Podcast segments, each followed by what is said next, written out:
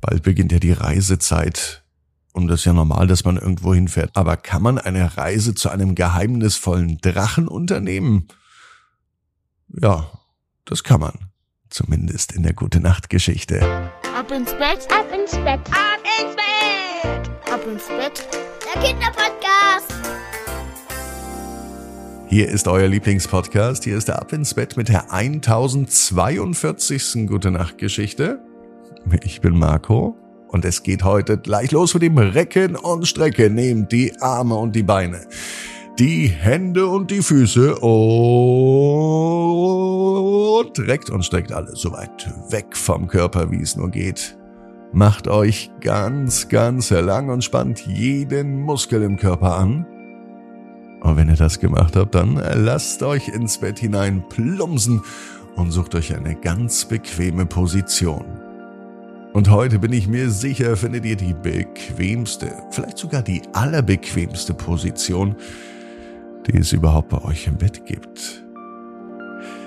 Die Reisezeit beginnt und das ist die Zeit für euer Kind, eine ganz individuelle Reisegeschichte zu bekommen, der dein Kind direkt angesprochen wird. Das ist die ins Bett Reisegeschichte. Individuell für deine Reise, egal ob mit Flugzeug, Bahn oder was weiß ich, Auto.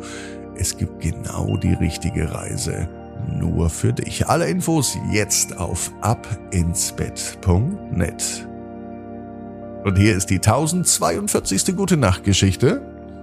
Es ist Montagabend, heute ist der 3. Juli. Eduard und der magische Drache. Eduard ist ein ganz normaler Junge. Es ist auch ein ganz normaler Tag, es könnte sogar der heutige Tag sein. Eduard wohnt weit draußen in einem kleinen Dorf, das abgelegen ist. Ja, hier hat er nicht so viele Menschen um sich herum. Ein, zwei Häuser stehen noch da, einen Freund.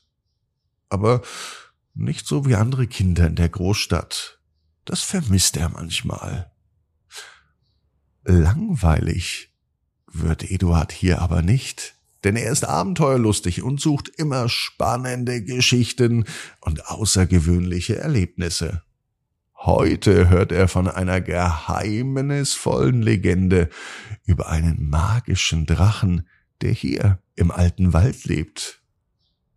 Die Geschichte hat der Nachbar erzählt, Herr Widinski, und fasziniert von Herrn Widinskis Geschichte beschloss Eduard, den Wald zu erkunden und den geheimnisvollen Drachen zu finden. Doch anstatt das Geheimnis direkt im Wald zu entdecken, traf Eduard eine mysteriöse Frau. Sie hieß Madame Agatha und die erzählte ihm von einem verborgenen Portal. Sie wusste zwar nichts von einem magischen Drachen, aber sie weiß, dass das Portal jemanden schon mal zu fernen Welten führte. Das Portal konnte allerdings nur von jemandem geöffnet werden, der ein reines und mutiges Herz besaß. Edward fest entschlossen, den Drachen zu finden, nahm diese Herausforderung an. Eduard, fest entschlossen, diesen Drachen zu finden, nahm die Herausforderung an. Madame Agathe machte sich mit ihm auf den Weg.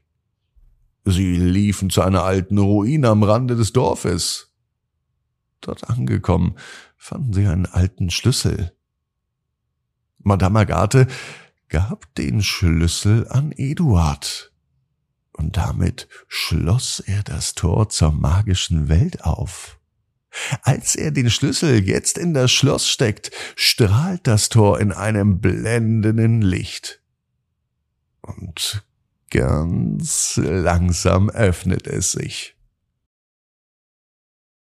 Voller Vorfreude und mit klopfenden Herzen tritt Eduard durch das Portal und er betritt eine atemberaubende Welt voller Farben und Fantasie. Um ihn herum sieht er seltsame Wesen, die sehr, sehr lustige Grimassen machen. Alle scheinen hier einen Riesenspaß zu haben. Ja, von einem magischen Drachen sieht er aber nichts. Dafür sieht er mystische Landschaften, die aussehen wie gemalt. Eduard möchte schon fast aufgeben. Stundenlang reist er nun schon durch das magische Land. Es ist schön hier. Ja, das stimmt. Es sind wunderbare Kreaturen hier und Wesen, mit denen er Freundschaft schließt. Er fühlt sich auch wohl. Doch der Drache ist nicht da. Auf einmal piekst Eduard jemand auf der Schulter. Er erschrickt sich etwas. Dann dreht sich Eduard um. Direkt hinter ihm steht der majestätische Drache. Ein Drache mit funkelnden Augen, schillernden Schuppen. Er war genauso beeindruckend, wie Herr Widinski es erzählte. Eduard und der Drache verstehen sich sofort und haben eine tiefe Verbindung. Sie schauen sich tief in die Augen. Und es ist ein Gefühl da, als ob sie sich schon ganz, ganz lange kennen. Der Drache verrät Eduard viel von seinem magischen Wissen und von den Geheimnissen. Er lehrt Eduard, was Freundschaft ist und Zusammenhalt. Außerdem zeigt der Eduard auch, wie ein echter Drache Feuer spucken kann. Und er erzählt auch, dass Drachen sehr, sehr vorsichtig sind denn ein Feuer kann jetzt gerade im Sommer richtig gefährlich werden, vor allem im Wald. Und dem Drachen ist es wichtig, die Umwelt zu schützen. Eduard ist glücklich, dass er den Drachen gefunden hat und dass sie so eine schöne Zeit haben. Nachdem er ja nun das Portal kennt, kann er jederzeit wieder zurückkommen zu seinem neuen Freund. Jetzt heißt es aber für Eduard, durch das Portal wieder in die Menschenwelt zurückzuschreiten. Schließlich wird es schon langsam dunkel. Als er nun wieder zurück in seinem kleinen Dorf ankommt, war er glücklich und erfüllt. Er trifft Herrn Widinski und erzählt ihm von seiner unglaublichen Reise und natürlich auch vom magischen Drachen. Eduard ist nun sowas wie ein Held in seinem Dorf. Und das, was er vom Drachen gelernt hat, das möchte er auch hier draußen machen. Im Dorf und überall drumherum. Nämlich die Umwelt und die Natur zu schützen.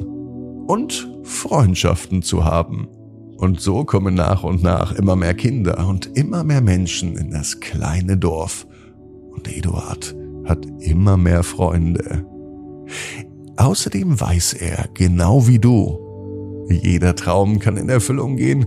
Du musst nur ganz fest dran glauben.